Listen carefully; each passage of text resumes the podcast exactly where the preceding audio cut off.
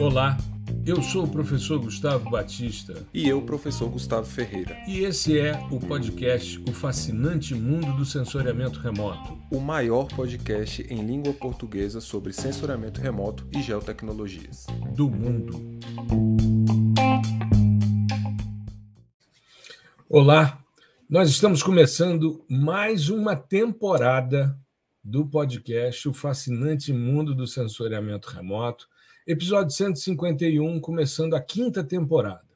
Nós fomos, nos quatro últimos episódios da temporada passada, nós fizemos uma série especial sobre classificação orientada a objetos. E na semana passada, terça, quarta e quinta-feira, nós tivemos o nosso mini curso. Nós tínhamos o professor Gustavo Ferreira, que está aqui ao meu lado, né? aqui na bancada. Tudo bem, Gustavo? Bancada virtual, beleza. Isso, bancada virtual é sempre legal, porque a gente pode estar em qualquer lugar do mundo que a gente Exatamente. Tá sempre, né? Ultimamente a gente tem é, feito do mesmo lugar sempre, né? Então eu tô sempre no meu quarto, você está sempre no seu.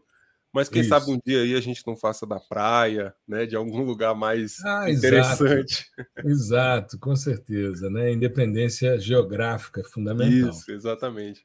Mas eu e Gustavo estamos aqui ainda nos recuperando desse evento que nós fizemos na semana passada, porque nós programamos um evento de seis horas e fizemos nove horas. Né? Passou um pouquinho. Eu, é um pouquinho só, né, Gustavo? E a gente quer justamente conversar sobre ele. Só que antes eu queria lembrar a nossa audiência. E nós fizemos na terça-feira, quando nós abrimos o mini curso, a abertura das duas últimas turmas dos cursos PDI-SL e PDI-PAI.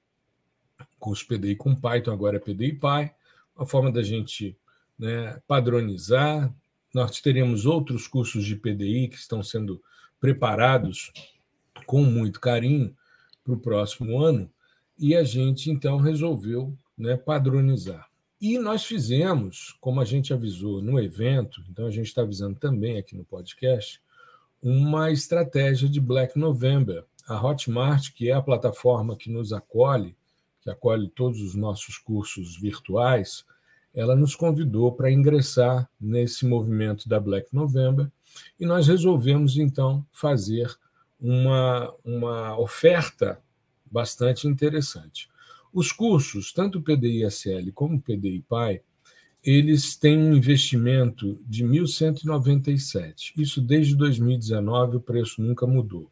Nós fizemos alguns movimentos em função da crise econômica esse ano, para poder privilegiar quem está na nossa lista de e-mails. Mas agora na Black November, cada curso está individualmente por 997.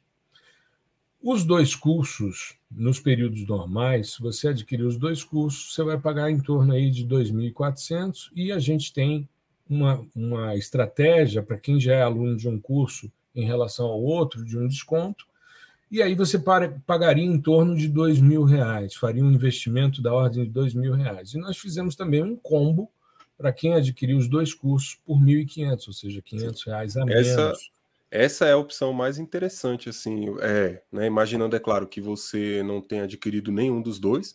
Olha só, uhum. os dois sairiam por 2.400. E Isso. nessa promoção está saindo a 1.500.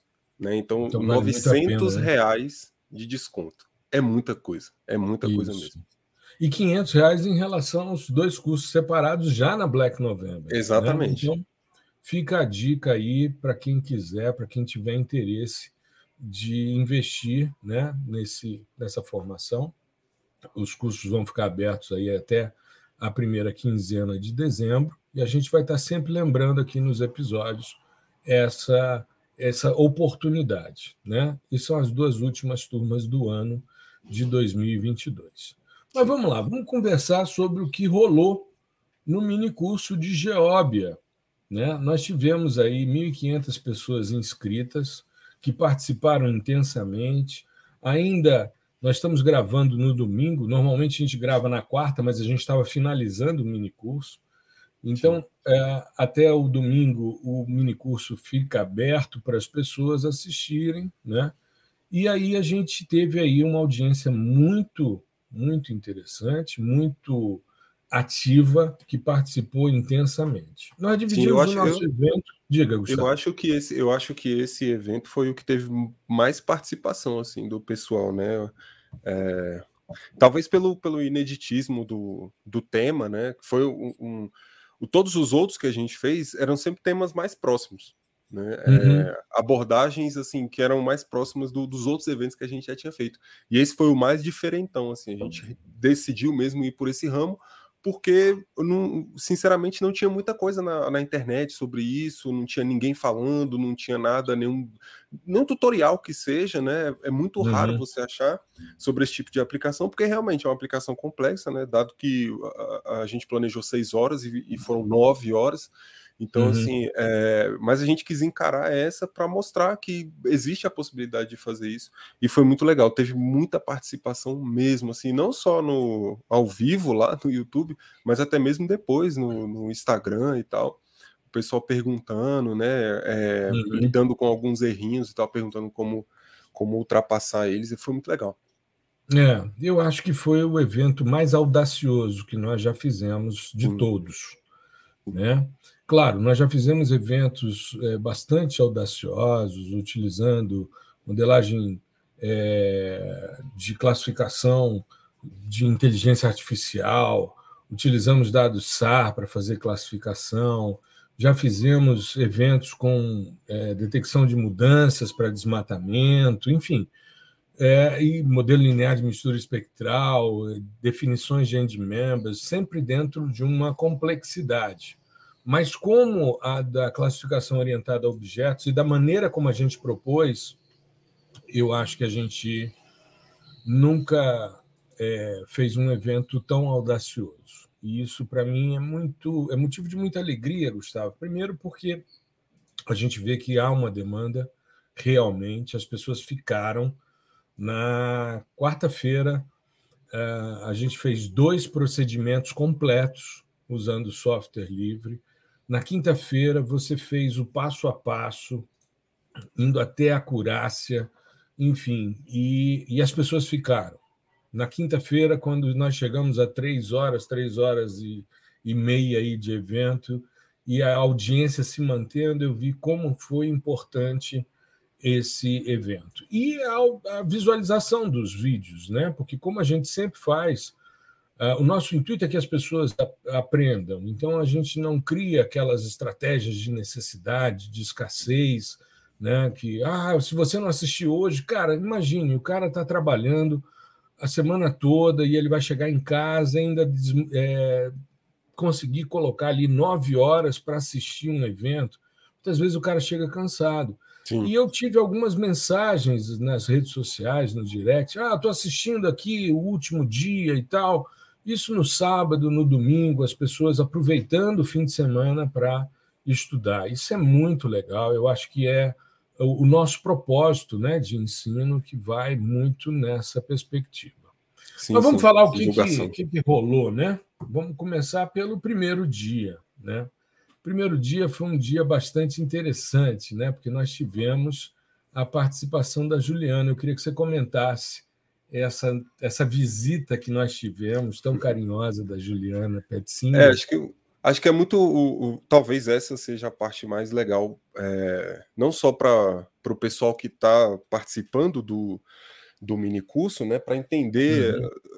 da, da perspectiva do estudante, mas para a gente também é muito legal ver esse retorno, esse feedback né, do pessoal. É, e o mais próximo possível do, do presencial, né? Que é, uhum. às, vezes, às vezes a gente tem depoimentos ali nos comentários e tal, é, no direct, mas ver a pessoa falando mesmo é, é muito mais é, importante para a gente e, e, traz um outro sentimento, né? De que, pô, realmente a gente está é, realizando algum tipo de mudança né, na vida das pessoas e divulgando e ajudando a construir conhecimento nesse sentido. Foi muito legal uhum. que a Juliana falou dentro do contexto do trabalho dela, né, do estágio dela, onde as pessoas elas uh, ali trabalham com sensoramento remoto, com geotecnologias de maneira geral, e elas têm várias das necessidades delas é, foram cobertas aqui por, pelos nossos produtos, seja um curso, um mini curso, workshop, é, masterclass, Lives, né? live, tudo. Então, assim, é, é bom a gente saber que a gente está acertando nesse, nesse sentido, né? Qual, qual é o conteúdo né, que o pessoal é, é, precisa mais entender? É aquele conteúdo que ele tem que aplicar todo dia. Né, aquele, uhum. aquele conteúdo que ele que vai ajudar ele a resolver um problema de maneira é, é, mais simples ou mais eficiente, né? Resolver com maior eficiência o, o, problema ali, seja no âmbito do trabalho ou da academia. E tudo que ela pontuou foi é, muito positivo para a gente, porque mostrou que ela ali no, no, no, papel do estágio conseguiu contribuir de assim é, é, de maneira importante com uhum. o trabalho que ela está executando, porque geralmente o, o quem está nesse nível, né, fica mais com um trabalho braçal ali e tal, é, coletando, levantando dados, vetorizando, fazendo georreferenciamento, né, registro de imagens, coisas que são mais mecânicas. E é bacana uhum. saber que uma pessoa que, que passou pelas nossas capacitações está conseguindo, por exemplo, sugerir metodologias né? Na, dentro da posição de né? estágio. Né? é, e, e, é aí que, que eu queria entrar nessa parte de se destacar. Ela já está se destacando nessa etapa do, do, do, da construção da carreira dela. Né? Então, imagine isso para daqui a dois, três anos, né? quando tiver um pouquinho mais lá na frente. É muito bacana. E é, esse é nosso intuito. E né, ela falou, ela, foi tão importante a fala dela, e ela não falou no primeiro dia, eu me confundi aqui. A Juliana falou no segundo dia. O primeiro dia foi teoria foi e teoria. a montagem do cubo, né? Sim, Mas sim. vamos aproveitar que a gente está falando da Juliana e vamos falar também da vinda do Jota. Né? O João Paulo, que veio também no terceiro dia, no dia do PDI Pai, para falar sobre a vivência dele. E é interessante porque o Jota tem uma, uma relação. Juliana, eu conheci por causa dos cursos, mas o Jota foi me orientando de PIBIC. E ele começou, logo na época que ele fez ciências ambientais, IPI, que é Introdução ao Processamento de Imagens, era uma matéria do básico dado no terceiro semestre. Depois a gente tirou do básico e colocamos na parte de cadeia de seletividade específica de uma ênfase mas no fim do curso. E colocamos SIG como básico para que todas as, as ênfases pudessem avaliar. Né? E o Jota foi muito, muito legal a fala dele, principalmente porque tanto ele como a Juliana salientaram a importância da comunidade. A comunidade do fascinante mundo do sensoriamento remoto, que funciona no Discord, em que os alunos de todos os cursos ali estão, né? e que podem interagir, trocar ideias e tal, e com isso eles avançam com as possibilidades de trabalho, de tirar dúvidas, de aprender, né? sem ter receio, porque está todo mundo ali se ajudando. A Juliana salientou um ponto que eu achei muito interessante. Ela, ela falou que quando ela entrou, porque a turma dela era da terceira turma do PDI-SL, a gente abriu a décima, ela, quando entrou, ela tinha uma quantidade muito grande de doutores em sensoriamento remoto, professores universitários na turma. E ela começando a graduação ali, e ela com um certo receio. E o Jota falando sobre como ele avançou também no trabalho dele. Eu queria que você comentasse um pouco sim, da fala sim. do Jota. É, o, o, o Jota já é, é mais. Ele é geólogo, né? Não, ele é cientista ambiental. Cientista ambiental. É. Cientista ambiental. Ah, pera lá, pera lá. É porque antes a gente estava comentando e ele tinha falado da amiga que é da geologia. É no backstage. Uhum. J, cientista ambiental, e utilizando, né, sempre. Primeiro, tem toda essa trajetória aí que ele comentou como seu estudante né, na graduação. Então, uhum. tem é, o, o projeto de iniciação científica, né, a própria inserção na disciplina de processamento que é assim. É, entra dentro da graduação o projeto de iniciação científica, né? Para quem estuda, é, eu não conheço muito bem o processo dentro de, de universidades é, particulares, né? Mas nas universidades públicas é, nós temos essa possibilidade, né? De entrar em um uhum. projeto de iniciação científica, ganhar uma bolsa por conta disso. E a, a minha opinião é de que todos todos os estudantes devem entrar num, num processo desses de iniciação científica, né? Uhum. Porque é ali que você abre o seu olho para um, um, um campo específico dentro da sua, da sua área ali de formação. Por quê? Porque na, dentro da graduação não vai ser possível você aprofundar em todos os temas. A gente já cansou de falar isso daqui. Né? É, uhum. por exemplo, no meu caso, na geografia, você tem um, uma infinidade de, de áreas, né? de, de sub-áreas. Você tem geografia urbana, você tem geografia humana, geografia econômica, é, geografia mais técnica, né? que é essa que a gente que a gente trata aqui com geotecnologias, agrária. Então, cara, se você for aprofundar em todos, você tem que ter um curso de graduação para cada uma. Então não tem como, né? E, e, assim, isso é, isso é bom porque uh, mostrar um pouco de cada ajuda a pessoa a, a né, experimentar um pouquinho e ver qual é o que ela mais gosta. Vendo é o, qual é a, a, a sub-área ali que ela mais curte, ela pode a, a, encontrar um professor daquela área e uhum. entrar num, num, numa iniciação científica. Aí você começa a se aprofundar. É aí que você começa a construir sua carreira né, dentro dessa, dessa área. E, e assim, quando ele entra no PIBIC e começa a entrar em contato né, com o PIBIC dele, foi com o hiperespectral, inclusive, né? Foi. Ele, ele trabalhou inicialmente comigo. É, o TCC dele é que a gente migrou depois para o hiper mas a gente estava começando a trabalhar com os dados Hyperion e uhum. trabalhando na Amazônia, em Rondônia.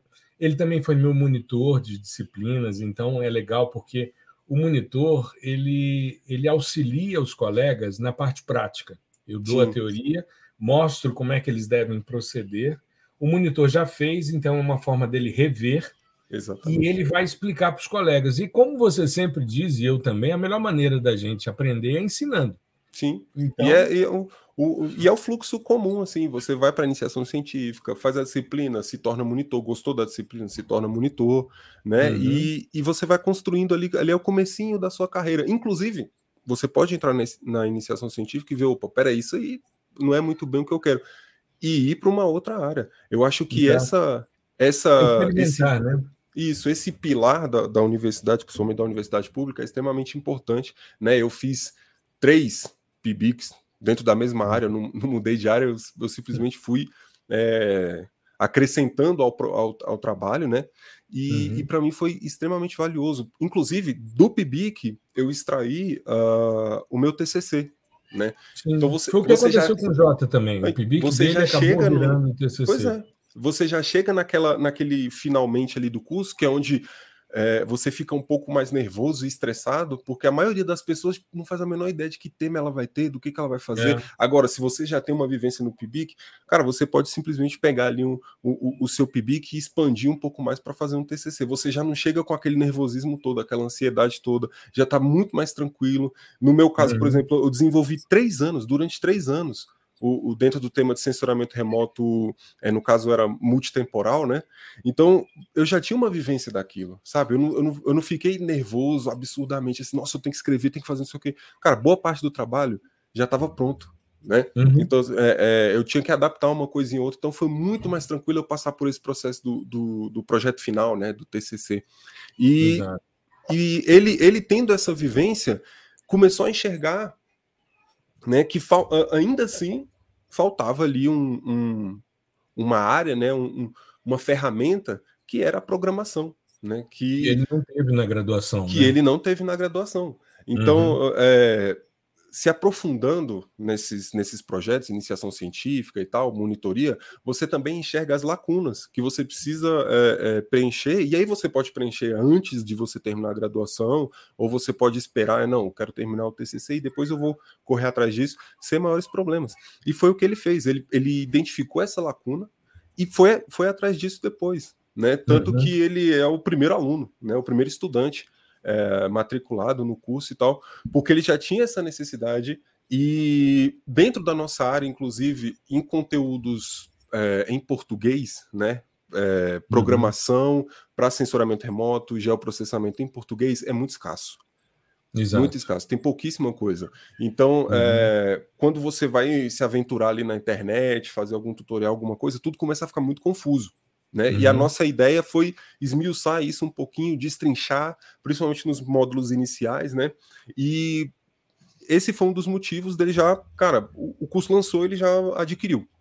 Exato. Porque ele, ele, tinha, ele já tinha a vivência do, do, do, do dos seus ensinamentos, né, das suas aulas uhum. e tal, do, de todos os cursos lives. Então ele sabia como ia proceder em termos de didática e ele precisava de uma aplicação. Ele precisava uhum. saber como que ele pegava aquela metodologia ali que ele já tinha noção do que, que era de processamento e transformava aquilo em código, né? Seja para automatizar, ganhar tempo, enfim. E acabou que hoje em dia ele já está migrando, né, para outras linguagens. Eu achei isso muito legal quando ele disse que às vezes ele tem uma ideia que ele precisa fazer, e aí ele usa a lógica de programação que ele aprendeu no PDI Pi para implementar, seja Exatamente. si, seja no que for, né? Exatamente. Então, eu achei é, muito legal essa autonomia que o curso trouxe para ele, sabe?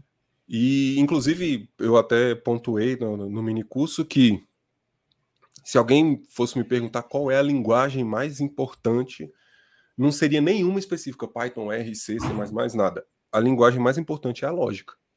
Né? Exato. Com a lógica, você entendendo a lógica, a lógica específica de programação, você consegue deslanchar em todas as outras. E você consegue, com muito mais facilidade, resolver os seus problemas. Né? Que é o, você saber pensar o, o, a resolução do seu problema ou as possíveis resoluções do seu problema de maneira lógica. E Exato. dali para você passar para o computador é muito mais simples. E é isso que ele está fazendo. Então, assim, você pode se aventurar com R, com JavaScript, com Julia, enfim, com outras coisas mais complexas, tipo Java, e por aí uhum. vai. E isso é muito importante para a gente, né? Ter esse, esse feedback, feedback tão, né? esse feedback tão positivo de que ele está deslanchando, que ele não parou ali. Né? A uhum. gente não quer que vocês parem no. Cara, ganhou o certificado, beleza, acabou. Não aplica e aplica 10, 20, 30 vezes, tenta melhorar aquilo que você já aplicou. Cara, como é que eu posso ganhar mais tempo aqui? Como é que eu posso otimizar isso? Como é que eu posso melhorar a acurácia dessa classificação? Porque essa é ideia é assim que surgem coisas é, é, novas, né? E disruptivas também no, no ramo da tecnologia e no nosso também, da geotecnologia. Exato. É, eu fiquei muito satisfeito. No primeiro dia, a gente entrou com a parte teórica, eu dei as duas aulas de teoria que tem no curso PDI SL e no PDI PAI. Eu usei os mesmos slides, a mesma estratégia, a mesma discussão, né, para que as pessoas vissem como é que a gente aborda as questões. E salientar, viu, Gustavo, é, essa é uma disciplina dada na pós-graduação, ela não é Sim. enfocada na graduação, não é. Eu desconheço cursos de graduação que façam. Você pode até citar que existe, mas você entrar a fundo e mostrar como é, porque nós fizemos uma discussão que mostra que a classificação orientada a objetos ela é uma forma de você mudar a maneira de pensar o sistema de classificação. Normalmente a gente está acostumado à classificação baseada em pixel, e o pixel é a unidade que nos interessa ali em termos de referência, como a gente já fez um episódio aqui no podcast sobre EndMember. E a partir daí, esse conjunto de pixels, né, que pode ter uma certa homogeneidade, ele vai servir como uma área de treinamento. Só que a gente primeiro amplia o nosso espaço de atributos, incluindo outros elementos que não apenas os espectrais, como foi na primeira discussão nossa aqui nessa série especial, né, em que a gente falou sobre essa planos de informação, de, né? de planos de informação, de cubo de dados, nós também fizemos isso. Nós fizemos dois cubos, porque dentro do, do processamento que foi feito no segundo dia, nós precisamos ajustar também, porque às vezes o software tem uma certa limitação. Nós usamos tanto a classificação baseada em atributos, né, em amostras de treinamento, como também a, a classificação baseada em conhecimento. No caso, utilizamos aí a possibilidade né, de você trabalhar com árvores de decisão a partir de mineração, da técnica de mineração de dados. Né? E isso é bastante interessante, traz uma, uma nova perspectiva. Nós também tivemos a oportunidade de, já no, no segundo dia, uh, lançar uma série de aulas no PDI-SL. A gente está subindo agora uma série de aulas também para o PDI-PAI. Só citando aqui, né, no caso do PDI-SL, nós colocamos uma aula de correção atmosférica dos dados Cibers 4A e dos dados Amazônia 1. Depois nós colocamos uma outra que também subimos para o PDI-PAI, que é sobre reamostragem de imagens com resoluções espaciais diferentes, isso dentro do pré-processamento. Na parte de lógica de programação, foi subido um módulo sobre funções anônimas. Anônimas. Né? Isso, aí teve é, mais duas, né, duas partes de classificação com GE, né, usando a API módulo, Python. né, o PyGE, Isso. que é o módulo de Google Earth Engine que tem no, no PDI Py. Exatamente. E mais cinco, cinco partes só de Geóbia, aplicação, tá? É só aplicação.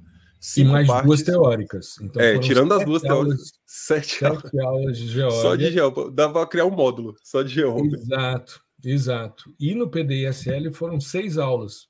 Foram quatro práticas e duas teóricas, a mesma do PDI PAI. Uhum. A gente usa a teoria a mesma para os dois cursos, as práticas é que se diferenciam. E nós trabalhamos com dados SAR, nós trabalhamos com filtragem, nós trabalhamos com índices né, espectrais para a gente poder compor o nosso eh, espaço de atributos. Trabalhamos também dentro do dia que, foi o segundo, que trabalhamos com interface gráfica, nós mostramos como é a construção de modelos de automação né, no caso, para criar ali uma sequência de extrações de estatísticas zonais, a extração de atributos que nós utilizamos, né, dos segmentos que foram gerados, e é, nós mostramos como fazer essa automação, criar uma interface gráfica para você chegar a essa dinâmica de retirada dessas informações de 14 bandas ao mesmo tempo. Ao invés de você fazer uma, pegar o resultado entrar como a informação do segundo processamento, depois do terceiro, ou seja, repetir isso 14 vezes, nós automatizamos também utilizando modelagem no QGIS, o que Sim. foi bastante interessante também, né? É, essa, essa possibilidade é muito legal de você automatizar esses fluxos né, de, de processamento. E uhum. aí você pode automatizar em termos de. Eu tenho muito processamento. Eu vou entrar com um dado só, mas eu tenho uma cadeia gigante. Então, ao invés de você ficar. Eh, executa um, depois executa outro, executa um, você faz um fluxo gigante e manda ele rodar. Ou uhum. você tem também a possibilidade de ter, bom, meu fluxo é um pouquinho menor, mas eu vou rodar isso para 100 é, imagens, por exemplo. E aí você automatiza isso também. E essa possibilidade é muito bacana dentro dos softwares de interface gráfica, né? Exato, é uma, um avanço bastante grande e que nos aproxima das automatizações que são feitas em Python, né, em programação. Exatamente. O princípio, né, o procedimento é esse, ou seja, você vai agilizar o seu processo e, com isso, uh, minimizar seu tempo, né, direcionando para uma determinada aplicação. Agora, o core desse minicurso foi a discussão sobre segmentação né, a segmentação, tanto sob o ponto de vista teórico, como também as práticas. Nós fizemos, na parte de interface gráfica, nós mostramos três tipos de segmentação específicas, usamos duas, né? nós usamos o Region Growing, o Mean Shift e depois a de Baatse Chap, que é um tipo de Region Growing também. Né? E depois em Python a gente também utilizou uma, mas foi discutido mais de uma, né, Gustavo? Como havia sido feito no episódio é. que nós falamos de técnicas de segmentação, né? Sim, eu acho que esse, esse, essa abordagem é legal porque esses segmentadores, assim, eu tenho, eu tenho certeza que para muita gente foi coisa nova. Assim, caramba, eu nunca tinha visto isso. Mas são segmentadores bem mais clássicos, assim, né? Tem uns que uhum. pô, datam de antes dos anos 2000. Então, uhum. é, é legal que a gente mostrou como funciona a, a, a lógica ali por trás de cada segmentador, né? Como que ele entende o grupo ali de pixels como um único segmento. Cada um vai ter uma particularidade quanto a isso, né? Cada um uhum. vai ter um método específico para delimitar as fronteiras do, meu, do, do segmento, né? Uhum. E, e, isso é claro aliado a um conjunto bem grande aí de parâmetros que a depender do software ou da linguagem que você utiliza, você tem acesso a isso e pode otimizar esses parâmetros. E o legal é que eles são assim a porta de entrada, né? E já uhum. deram uma, um, um, resultado absurdo. Então, assim, é, é claro que o nosso objetivo é estender, né? Entrar em outros métodos de segmentação, né? Mas, uhum. mas para o futuro aí, futuro próximo. Mas só com esses aí, que já são, vamos supor, default, né? Eu não entrei com nada assim fora da casinha. A gente já uhum. gerou resultados muito bacanas. E foi legal para introduzir esse tipo de, de técnica né, para o pessoal e mostrar que essas técnicas também elas são bem parecidas com, com as técnicas que a gente já conhece de classificação, principalmente não supervisionada, né? Uhum. Se você está criando um grupo de, de pixels que vai se tornar um segmento, você está é, clusterizando, né? você está criando um cluster. Exato. Então, inclusive, o Slick, que é um, um dos métodos mais famosos de segmentação, é, não quer dizer que é o melhor, ele é uhum. é baseado no K-means, né? No K-means, K-médias, uhum. que é um, um, um clusterizador muito famoso. Então, assim, é, é, é legal fazer essas associações também, que a, a, as hum. coisas elas não estão dissociadas, sabe? Não está jogado, não, não, existe uma distância gigante entre uma coisa e outra. Se você souber o núcleo, se você souber o que é uma clusterização, o que é um agrupamento, quais são os principais algoritmos, você consegue entender também as segmentações, como funciona um segmentador. Exato.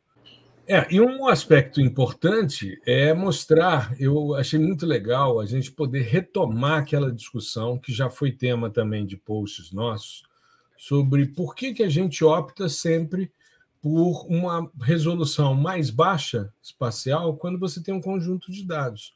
E foi legal poder mostrar, né, principalmente com a reamostragem da banda de 60 metros do, do Sentinel-2, é, a gente remostrou para 20, então, nós tínhamos nove pixels ali compondo aquele pixel de 60 metros, todos com o mesmo número digital, era só uma subdivisão. E quando nós fomos para 36 pixels, que eram os pixels derivados da, da reamostragem para 10 metros, todos os pixels também tinham o mesmo valor. Sim. Então, é legal a gente mostrar isso e as pessoas meio que desmistificarem, porque as pessoas acham, ah, eu vou dividir, vou usar tudo com 10 metros, que é muito melhor Cara, se espectralmente ele foi obtido com 20, não faz sentido. Você só vai criar um pixel dividido em quatro, né? Para não essa mesmo valor, né? A, a, a, possibilidade que o minicurso abriu da gente mostrar isso na vera, né? Na prática, matar a cobra é, e, e, mostrar exato. o pau. É, porque como a gente construiu o cubo, né, ali com o pessoal, Sim, né, já reamostrou e tal. É, a necessidade de reamostrar, de você fazer filtros, de você gerar os índices para depois compor o seu, o seu plano de informações, né, o seu cubo de dados, aí a gente teve a oportunidade de mostrar isso. Então não fica só na discussão, você mostra efetivamente e pega um pixel qualquer, ou seja, Sim. não é uma coisa previamente estabelecida, não. Você faz, pega um pixel qualquer e vai mostrar. Olha aqui, tá vendo? Esse carinha aqui de 60 metros, quando você divide em 20, né, você vai ter ali 3, por 3, então você faz uma matriz 3 por 3, você vai ter ali 9 pixels com o mesmo valor. Então, se você faz a divisão ali de 60 metros para 10 metros, aí você vai ter 6 por 6, são 36 pixels, compondo ali um pixel, né? Um, um, o que era um pixel de 60 com um valor digital, são agora 36 pixels com o mesmo valor o mesmo digital valor. do pixel original. É. E aí é bom que as pessoas veem que a gente não está conversando. Sim borracha, né? É isso, isso é, na, uh, me lembra na época de graduação que fazia, o pessoal fazia muito isso com SRTM, né? Uhum. De diminuir e tal. Não, que eu consigo uma, um detalhamento maior aqui nas, é, nas unidades geomorfológicas, é, diminuindo de 30, de 30 para 10, uma coisa assim. É. E quando você ia ver na Vera, não fazia o menor sentido. Você só tipo, dividir o pixel é, mantendo o mesmo valor, né? Eu lembro que então, quem, se você tem é um pixelzão de 20 metros, de, de 20 metros ali, e você vai gerar dois aqui, num sentido, num eixo Sim. X, por exemplo, dois de 10 metros, vai ser um valor aqui e o outro do lado é igual, é a mesma coisa do de 20, muda Sim. nada. E aí eu lembro que o, o se eu não estou enganado, foi, foi o Osmar que fez isso. O professor Osmar ele falou, cara, vamos fazer o seguinte: entrou lá no, no, no software, né? Uhum. Um de 30 e um reamostrado para 10. Aí ele só tirou a média do, do, do, de 30 e a média do de 10. Deu o mesmo valor. Tipo, nem, não foi no, no, nível do pixel, né? Tirou a média da imagem toda. Então, aqui, gente, dá o mesmo valor, é a mesma coisa. Você só está gastando espaço em disco e tempo de processamento. Exato. Isso muda. É. Isso muda. Isso muda. Infelizmente muda. Para um resultado igual, né? Para um resultado igual. Pois é. E aí a gente fez a classificação tanto com Random Forest nos dois dias, a gente usou legal é que usamos segmentadores diferentes, amostras diferentes, ou seja, segmentos escolhidos para amostragem diferente, inclusive número de segmentos que a gente Sim. selecionou por classe. A gente não chegou a, a combinar isso, né? E a gente chegou à mesma acurácia. Sim, sim. Foi, né? foi bem bacana. E principalmente na, na parte de você subdividir ali o seu conjunto em treino e teste, né? Uhum. Foi uma sorte, assim, aí foi sorte mesmo minha, porque eu coloquei o seed, né, random state lá em, coloquei um número qualquer, que é o um número que vai garantir a reprodutibilidade do modelo. Então, se você uhum. colocar o mesmo número que eu coloquei nesse parâmetro, você vai extrair é, para o conjunto de treino e para o conjunto de teste exatamente os mesmos segmentos.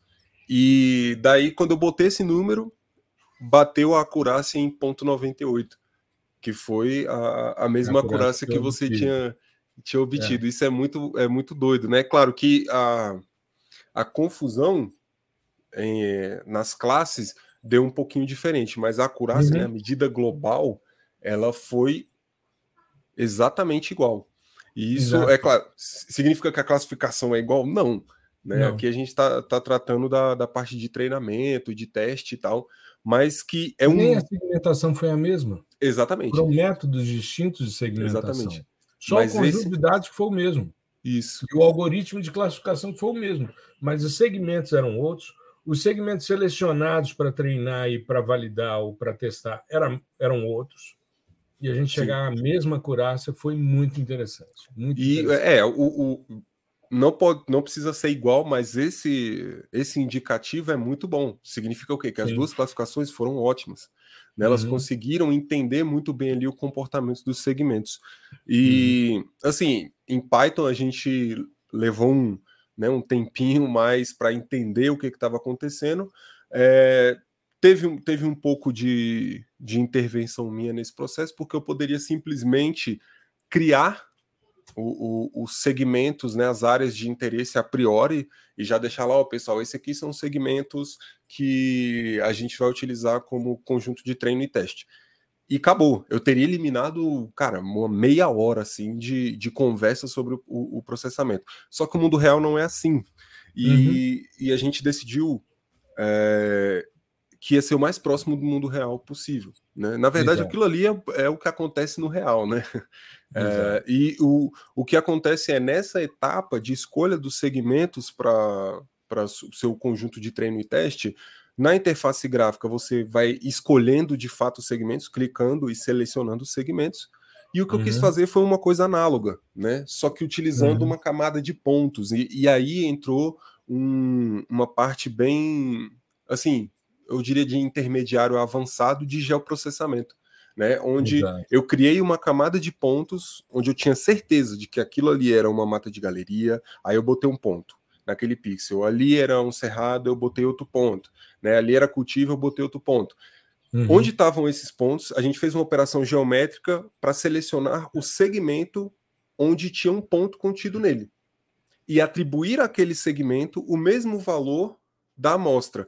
Então, se era, por exemplo, área, área urbana, que tinha o, o, o ID 1, uhum. e o segmento estava numa área urbana, ele bateu num pontinho de área urbana que eu tinha plotado, ele vai lá, seleciona esse segmento, pega ele para a minha área de treino e teste e atribui o mesmo número, né, a, a mesma classe que estava no ponto. Então vai ser esse segmento isso. vai receber classe 1.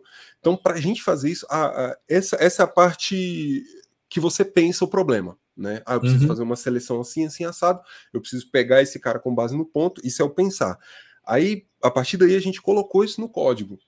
Isso. E, e foi um, um negócio um pouco mais é, refinado, né? Eu mostrei como é que faz e tudo. Inclusive, a gente teve que é, rodar algumas outras células, é, manipular pacotes, né, bibliotecas, porque existe um errinho ali no, no GeoPandas que é, é, típico né, do, da parte de operações geométricas, mas a gente contornou isso, fez um, um, um código bacana e conseguiu extrair essas, essas áreas de, de interesse. Né?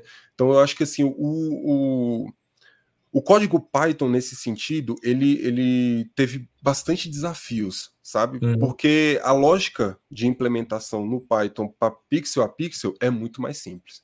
Né? Aqui a gente tem que concordar que é muito mais simples. Claro. E, e um, um aspecto importante aqui, só para fechar, é que, como a gente já tinha passado várias e várias lives, workshops, até, até mesmo no, no, próprio curso sobre classificação pixel a pixel com Python, eu fui fazendo uma analogia, né? Por exemplo, ah, aqui para classificar no pixel a pixel a gente fazia só isso, definir o x e o y e pum, manda o modelo uhum. ajustar, né? Fazer o fit. Agora, no, no orientado a objetos, a gente tem que criar esse x e y de maneiras diferentes. E aí eu fui mostrando uhum. e tal. Então deu para fazer esse paralelo porque não fica tão abstrato assim para o estudante. Né? E ele, e ele entende e ele entende que existe, é, existem diferenças diferenças significativas entre você processar orientado a, a pixel e orientado a objeto, né? Ao uhum. segmento, no caso. E Exato. deu para a gente fazer um trabalho muito bacana. Eu curti demais assim o, o, o último dia, né? Ainda teve aí o, o o impulso do, da vitória do Brasil, que a gente já estava tá, todo mundo feliz, então foi bem mais tranquilo. a gente ainda fez aquela, aquele desafio, eu estava com a camisa da, da seleção brasileira da Copa de 70, e Sim. aí colocando qual é a Copa que o Brasil jogou com essa camisa e tal. Algumas pessoas acertaram, mas outras foram assim muito distantes, né? ainda com o escudo da CBD. Foi muito bacana. É, essa questão que você falou aí do ponto e a partir daí selecionar o segmento, eu fiz na época, no momento em que você estava falando, a alusão ao clicar no segmento sim, e atribuir sim. o valor. Ou seja, você pensa como você faz na interface gráfica para você estruturar o código para que ele reproduza exatamente Exato. o que foi feito, né? Isso é, é uma então, ótima abordagem. É uma ótima é. abordagem. É, você, eu acho que fica bem didático, né? Sim você sabe como faz no QGIS, enfim, qualquer outro software, você tenta fazer essa analogia, né? Ah, no QGIS, a, o primeiro passo é você abrir uma imagem. Então, o QGIS lê a sua imagem. Aí você vai lá e tem que ler uma imagem no Python também. Uhum. Eu achei muito legal o, o Délio, que estava com a gente, né, conduzindo o processo, faz parte da nossa equipe. Ele, ele depois me mandou uma mensagem e disse: Mas, assim, quais são os softwares livres que foram usados? Aí eu saí listando, né? Porque eu usei um monte, né? usei um monte. Ele disse, e no PDISL? Eu falei, ah, aí você bota um monte. Tem mais Estende a lista. É, estende a lista e tal. E foi muito legal. Teve algumas coisas importantes que eu acho que são legais da gente salientar, até para a gente fechar o nosso episódio. Né? Primeiro, a gente ter a oportunidade de falar de um tema tão complexo que normalmente é dado na pós-graduação. Tanto que um colega é, me procurou depois pedindo: olha, por que você não oferece na pós esse mini curso que você fez e tal? A gente antigamente utilizava um software que está descontinuado e tal. E eu falei: não, eu tenho algumas soluções para isso em vários softwares livres que daria. Ele disse: pô, você podia assumir essa disciplina. E é o professor que trabalha essa temática né, na, na pós. Me procurou para a gente conversar. Ele está com várias funções administrativas e está sentindo falta porque os estudantes estão pedindo. Eu falei, uhum. não, beleza, semestre que vem eu vou pensar nisso e a gente monta uma, uma estratégia, sei lá, quatro créditos e tal, de processamento, coisas do tipo, né? Que dá para fazer e fica bem interessante, como eu estou fazendo agora com detecção de mudanças. Eu estou dando detecção de mudanças na pós-graduação, né, nesse semestre. Então, assim, a gente tem essa possibilidade, foi um desafio muito grande. Uma outra coisa legal foi a criação do geosensor, ou seja, a gente começar a divulgar né, tanto o canal como o perfil no, no, Instagram. Não significa que a gente vai deixar de ter os nossos perfis e Sim. tal, não. Mas é para a gente ter uma identidade, né, nós dois, aqui com os trabalhos que a gente vem fazendo, que é o Geosensor. E, além disso, essa novidade, que pela primeira vez em três anos a gente tem aí os cursos sendo lançados num âmbito de Black November, né? Exatamente. Então, eu vou deixar o, o, o, link tanto aqui no vídeo, que é geosensor.com.br barra PDI, para você acessar essas ofertas aí do, da, da Black November, como também vou botar no texto que é divulgado nas principais plataformas para que as pessoas tenham acesso a esse link. E fica a dica, né? É, todas essas discussões estão também nos cursos, só que de forma muito mais aprofundada, muito mais detalhada, e o evento também está na área adicional dos Sim. dois cursos. Né? O primeiro dia a gente já lançou, já baixou o vídeo logo depois que terminamos, e aí já subimos para a plataforma. Segundo dia, a mesma coisa, terceiro dia, a mesma coisa. Então, os alunos. Isso é, isso é legal que a gente tem. É engraçado, a gente tem um, um, banco de material extra que é pau a pau com o material do curso, assim, em termos de, de, de conteúdo, né? Então, uhum. além de você ter acesso a todo o material, toda a discussão no curso, né, com teoria e aplicação, lá, tempo, o, o, o, tanto em Python quanto em, em software livre, né, de interface gráfica, você também tem acesso a todos os eventos que já aconteceram. E aí uhum. entra tudo. Entra live, entra mini curso, workshop, masterclass, tudo que a gente já fez.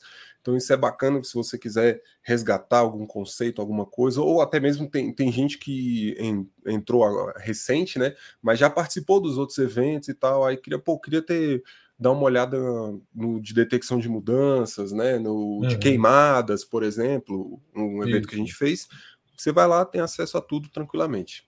Com certeza. E fica a dica aí, né? Porque os cursos também a gente retirou o prazo, pelo menos por enquanto, né? Esses tantos que já estão como os que estão entrando, eles não vão ter um prazo aí definido, como era antes de três anos para fazer o curso. Sim. Faz no tempo que der. A gente só não está falando que é vitalício, porque a gente não sabe quanto tempo a gente vai durar e nem quanto tempo a plataforma vai existir, enfim, mas pelo menos Sim. três anos isso está garantido e todas as atualizações. Né? Os alunos da primeira turma já expiraram o prazo de três anos e continuam com a gente.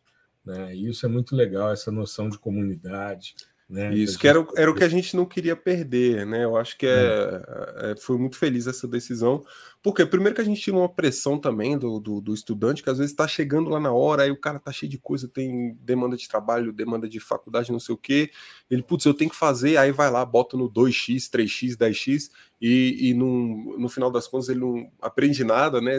Uhum. Vai ali rapidão porque tem que acabar porque está acabando o prazo. Então, acabando o prazo, você tem é, mais calma para fazer. Você faz um módulozinho ali por mês, né? Vai fazendo um exercíciozinho aqui, outro ali, vai indo aos poucos, degustando mesmo o uhum. curso, ou tendo acesso. Você está com uma demanda específica de segmentação, por exemplo, no seu trabalho, você vai lá no módulo de segmentação, sem uhum. problemas, faz no seu tempo, né? E permanece ativo com a gente na comunidade, tem acesso também às atualizações dos cursos, o que é muito uhum. bacana, porque o nosso intuito é não deixar essa formação defasada, nunca vai ficar defasada.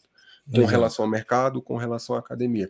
Então, esse é, é, a gente não faz esse, esse acréscimo em todo todo lançamento, né? Todo lançamento a gente faz um acréscimo de pelo menos um tema, né? Uma aulinha ali uma teórica aula. e uma prática, tá? E a gente não faz isso à toa, a gente faz isso para não deixar ninguém que está dentro da nossa comunidade para trás, defasado uhum. em termos de, de conhecimento. Então isso é legal porque vocês vão estar tá sempre ali na, na, na, fronteira do conhecimento, na ponta dos cascos e entendendo tudo que está acontecendo, né? Exato, exato. Muito bom, muito bom. Eu confesso a você que ainda estou estrupiado. Ah, eu também. O evento, né? É como se a gente tivesse levado uma surra, mas vale muito a pena. Vale Sim, com certeza. Sempre, sempre vale, sempre vale. É muito bacana ter a participação do pessoal. Eu fiquei, né, como eu falei no início do episódio, eu fiquei muito surpreso, que foi o evento de maior participação nos três dias, né? O que é uhum. raro também. É, geralmente o pessoal costuma participar mais na parte teórica, né, que são os primeiros dias ali, mas todo mundo participou ativamente dos três dias, foi muito legal. Teve também mensagens ali no pós, né, no, no Instagram e tal, perguntando, e não é perguntando sobre o curso em si, mas perguntando algumas coisas do, do evento, né, aspectos técnicos e tal. Pô, uhum. e se eu quiser fazer isso, como é que faz? É, eu quero colocar dados, eu quero segmentar dados de drone, como é que eu faço? Não sei o quê. Uhum. Isso é muito legal, ver o interesse do pessoal por isso e ver que vocês estão correndo atrás, né? Eu fiquei muito feliz. Para mim, assim, disparado, foi o, o melhor evento que a gente já fez. Com certeza, com certeza. Muito bom mesmo. E teremos mais. Daí para frente teremos mais eventos, enfim. Ano que vem tem novidades aí, nós vamos expandir Sim. nossos cursos. Esse ano a gente já lançou o sistema sensores, que está aberto também, Né? Você pode entrar, a gente vai criar um site para ele, ainda não deu tempo, mas está dentro da plataforma da Hotmart, é só procurar lá o sistema sensores, está sempre aberto para as inscrições. Tá legal? Gustavão, sempre uma alegria conversar contigo, bater um papo e é, a gente nunca é, é, consegue esgotar as temáticas, né? Ainda bem que a gente está começando agora uma quinta temporada do podcast, e aí você vai desde o primeiro episódio dessa nova temporada até o último, e a gente vai conduzindo esse processo sempre com muita alegria, com muita, muito entusiasmo né, de poder falar de sensoriamento remoto. E vamos começar também a falar de geoprocessamento, enfim, vamos ampliar isso, né, porque aí o céu é o limite. Com Beleza? certeza. É, agora vai ser minha temporada com 100% de participação. Né? e aí a gente vai. nas outras você era sempre figurinha carimbada, né? Você estava é. sempre participando. Era o cara que já tinha. Era o, era o convidado mais frequente e aí Verdade. virou né, dono do podcast. É isso aí. Show de bola. Tenho certeza que vai ser muito bacana essa temporada nova aí né, e marcar essa inserção maior do geoprocessamento e de outros tópicos também que são, que são bem importantes dentro do processamento digital de imagens, né, falar muito de inteligência artificial, muito de deep learning, muito de radar, muito mesmo de uhum. radar, né, muito de classificação, tá? É, então a gente vai aplicações também. Eu acho que esse esse essa nova temporada é, a gente tem que falar com o pessoal que está lá no mercado aplicando né, uhum. no mercado de trabalho, aplicando ali diretamente, e falar também com quem está chegando no, no, na carreira, né, com os iniciantes. Então, uh, eu estou cheio de ideias aqui para trazer pautas específicas para quem está iniciando, para quem está lá na ponta, e tenho certeza que vai ser muito bacana. Maravilha, maravilha. E a gente está junto. A gente está junto, eu topo tudo aqui. Eu acho que esse espaço é um espaço democrático e a gente, para falar sobre sensoriamento remoto, é sempre um grande barato. Sim, não? Sim. É isso aí. E hoje, para quem está ouvindo na segunda-feira, hoje tem jogo do Brasil, Brasil e Suíça a uma da tarde. Não sei que horário que a pessoa vai ouvir, mas já no sábado, no domingo a gente já colocou o estádio 974 e detalhezinho ali a respeito do porquê do nome e tal. Sim. A gente está usando curiosidades. É, curiosidades, né? E aproveitando aí a temática da Copa para mostrar também com o sistema sensores chineses de alta resolução, aquele dado ali é 50 centímetros, com bandas no, no RGB e no NIR, né? E 2 metros na multispectral e 50 centímetros na pancromática. Uma imagem de alto nível ali para a gente ver o estádio 974, 974 containers fazendo a estrutura do, do estádio. do, estádio. Muito legal, né? Não? Curioso, muito bacana. Maravilha. É isso aí. Meu querido, um grande abraço para você e a toda a nossa audiência. Um grande abraço, uma boa semana, tudo de bom. Tchau, tchau. Um abraço, um abraço, professor, um abraço, pessoal. Tchau, tchau.